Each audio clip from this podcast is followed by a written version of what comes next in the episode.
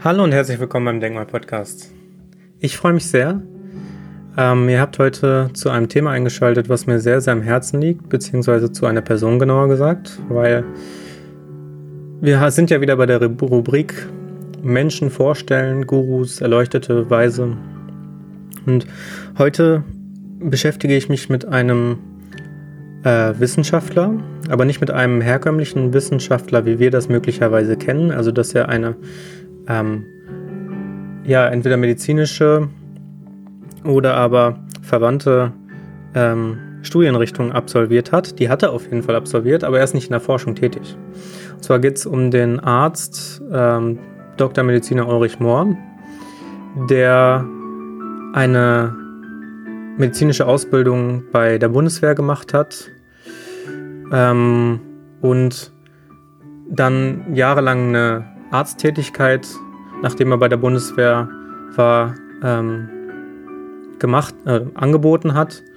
Ähm, er hat viele Menschen therapiert. Er ist ähm, sehr, sehr lange auch in die klassische psychotherapeutische Richtung gegangen mit einer Gesprächstherapie. Ähm, er hat sehr, sehr viel Erfahrung auf seinem Gebiet. Ähm, er hat unzählige andere Fähigkeiten, die ich noch äh, aufzählen kann. Er hat sehr, sehr lange auch an einer ähm, Krankheit gelitten, und zwar an, äh, an einer Neurodermitis, die er auch wirklich versucht hat, mit allen möglichen Mitteln äh, zu bekämpfen, sei es Ernährung, sei es ähm, Entspannungstechniken, Akupunktur oder sonstiges. Und er hat immer gemerkt, nee, irgendwie bringt mich das alles nicht zum Ziel.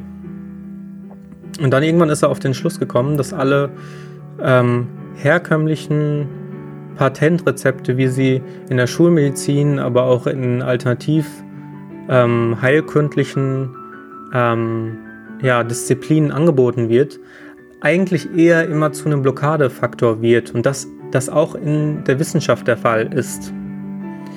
Nämlich, dass die Wissenschaft dadurch Wissen abschafft, dass niemand wirklich mehr wissenschaftliches Denken vertritt, wie das ursprünglich der Fall war. Also ich beobachte bestimmte Naturprinzipien und Gesetze, sondern dass nur noch der eine vom anderen abschreibt. Und das kann ich zu 100% bestätigen, weil ich in meiner bisherigen Laufbahn als Student immer wenn ich mit ähm, bestimmten Arbeiten, bestimmten ähm, ja, Anforderungen, die mir gestellt wurden, konfrontiert wurde und ich dafür wissenschaftlich arbeiten musste, das heißt Studien raussuchen und auswerten und sonstiges konfrontiert wurde, habe ich gemerkt, diese Studie ist einfach völlig unwissenschaftlich. Weil du kannst doch nicht etwas untersuchen, wenn du den kompletten Gesamtzusammenhang verloren hast. Du, die Wissenschaftler steigen teilweise in Themengebiete ein, weiß ich nicht, in die ähm, Ernährung ohne aber verwandte Disziplinen mit einzubeziehen. Und dann guck, macht man Studien im Sinne von, was ist jetzt besser, Low Carb oder High Carb, hat aber überhaupt gar nicht verstanden, dass es die individuelle Komponente mit zu berücksichtigen äh, gilt, also zum Beispiel die Psychologie.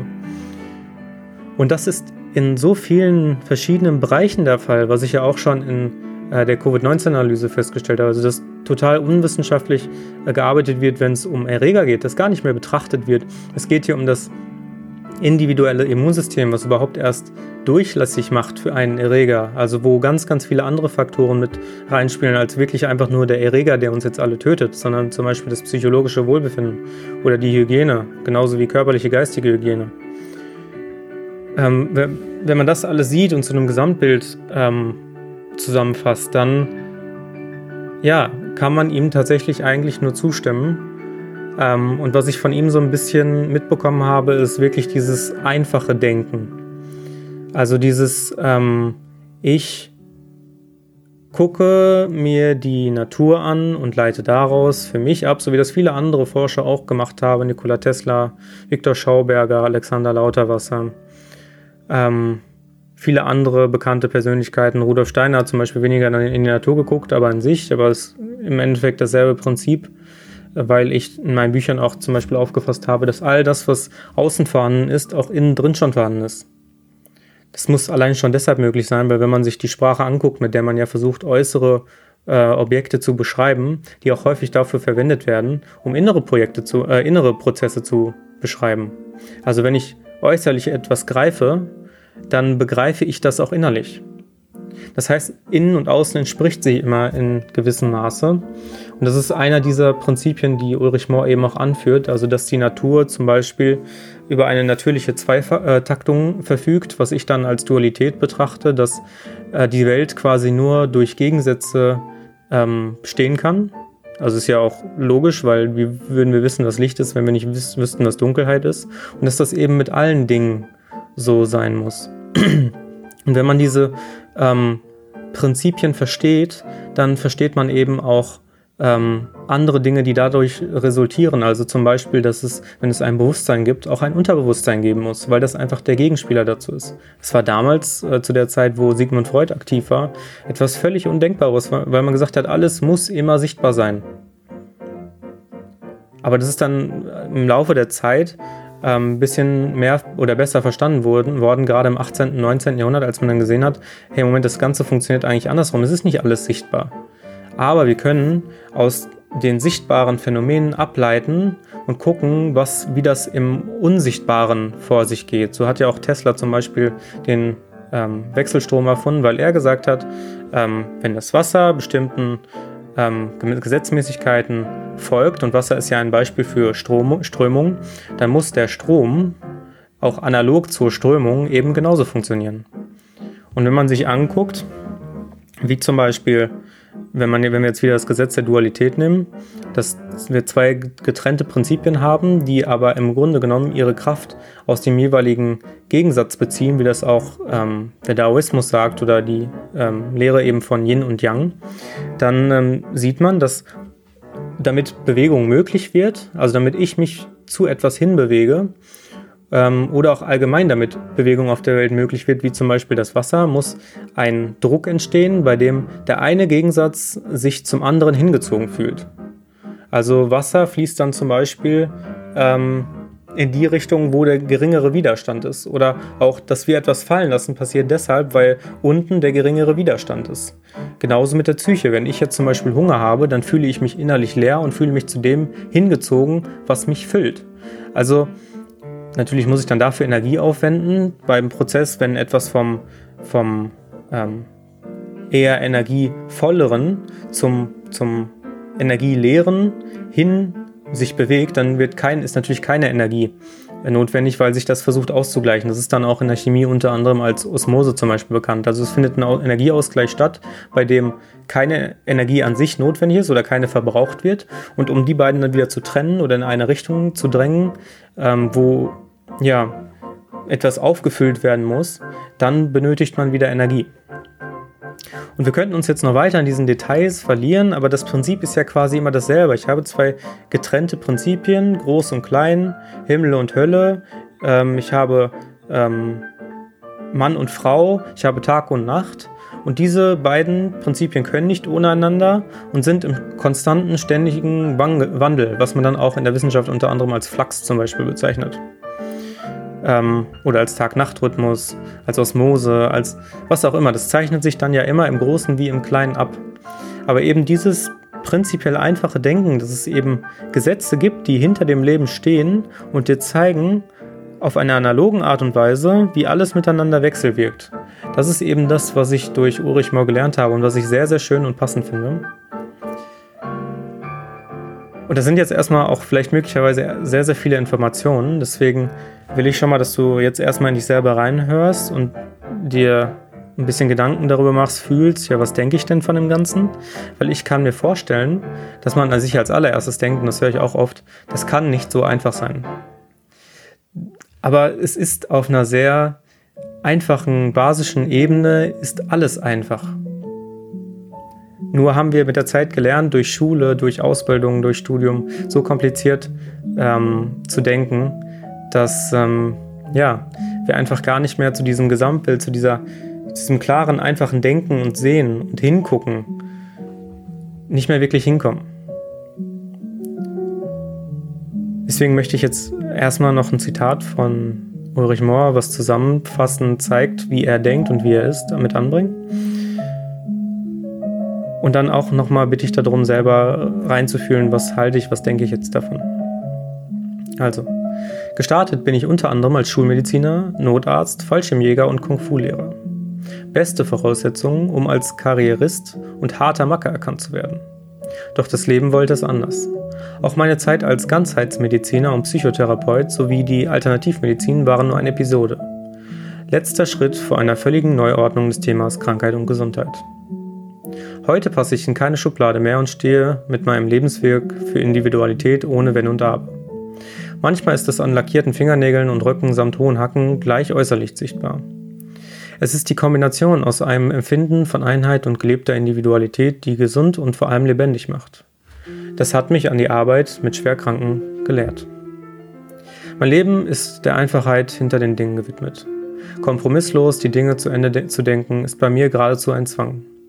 Einheit ist real und einfach. Fortschritt ist immer Rückschritt. Beleuchtung gibt es nur mit den Fingern in der Steckdose. Esoterische Schöpferfantasien sind Fieberfantasien eines ängstlichen Egos. Gesundheit ist ein unsinniges Ziel, sondern nur eine Begleiterscheinung. Solche und ähnliche fundamentale Aussagen wage ich, weil sie mit unausweichlicher Logik offenlegen kann. Manche sagen mir nach, meine Vorträge, Bücher und Schriften zerteilen den Schleier von Sofa-Vorstellungen über Wassermann-Zeitalter und Paradigmenwechsel wie mit einem Schwert. Auf jeden Fall ist die kristallklare, für jedermann verständliche Erkenntnis einer neuen menschlichen Kultur das folgerichtige Ergebnis. Mögen die Angebote meines Vereins dazu beitragen, dass ein größerer Kreis von Menschen an die Rückbesinnung der Einfachheit teilhaben kann, so wie sie mir das Leben geschenkt hat. Seine hauptsächlichen Themen sind Naturgesetze, Klarheit und Einfachheit, Wissen und Glauben, äh, Wissen statt Glauben. Was hältst du von Einfachheit? Muss immer alles kompliziert sein?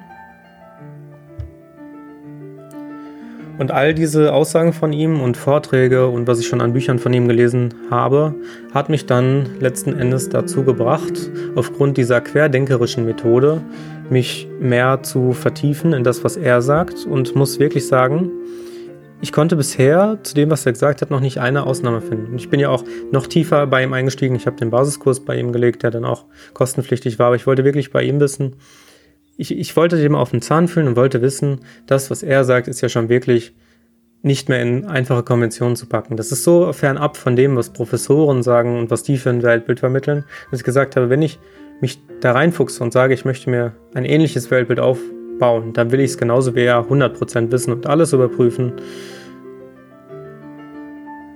Und ich kann euch sagen, das, was ich bisher gelernt habe, hat nicht nur mein Leben bereichert, sondern ich habe es auch so wie er das ja auch tut in seinem Programm. Er sagt, Naturgesetze, um die herauszufinden, müssen sie ohne Ausnahme gelten. Es muss eine Regel sein, die keine Ausnahme hat. Konnte ich absolut feststellen. Ich bin überzeugt davon, beziehungsweise ich vertraue in das, was er vermittelt, weil es ähm, die Freiheit von Konzepten lehrt. Es ist sicherlich ähm, auch eine Lehre, die er vermittelt. Aber es ist eine Lehre, die dazu anregt, das, was er gemacht hat, selbstständig, freiheitlich ähm, selber zu erfahren. Also nicht, ich plapper jetzt einfach die Worte von irgendeinem Guru nach oder von irgendeinem Weisen oder ich lese mich in Platon rein und ich finde das gut oder schlecht, was er gemacht hat. Nein, da geht es nicht um gut und schlecht, sondern da geht es einfach um folgerichtiges Kombinieren, wie er das gesagt hat, und dann für sich selber erfahren, nachmachen, in der Natur beobachten, ähm, überprüfen, auch empirisch, weil diese beiden Dinge sind nie getrennt. Man muss immer erst etwas logisch überdenken und kann es dann nochmal empirisch nachprüfen. Wenn es dann ohne Ausnahme gilt, so wie ich das auch immer anführe, wenn ich den Apfel fallen lasse, dann muss er immer fallen. Wir könnten uns jetzt philosophisch darüber Gedanken machen, was passieren würde in Zukunft, wenn er irgendwann mal nicht mehr fällt, aber er fällt immer und ich habe es in meinem Leben bisher erfahren, dass er immer fällt. Dann kann ich das zum Gesetz machen.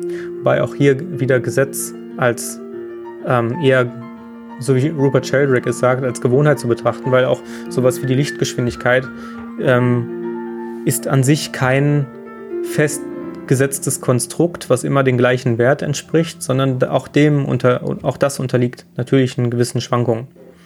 Aber zu verstehen, dass, dass, dass dieses Konstrukt bestimmten Schwankungen unterliegt, auch das ist ja wieder verstehen, wie Naturgesetze funktionieren.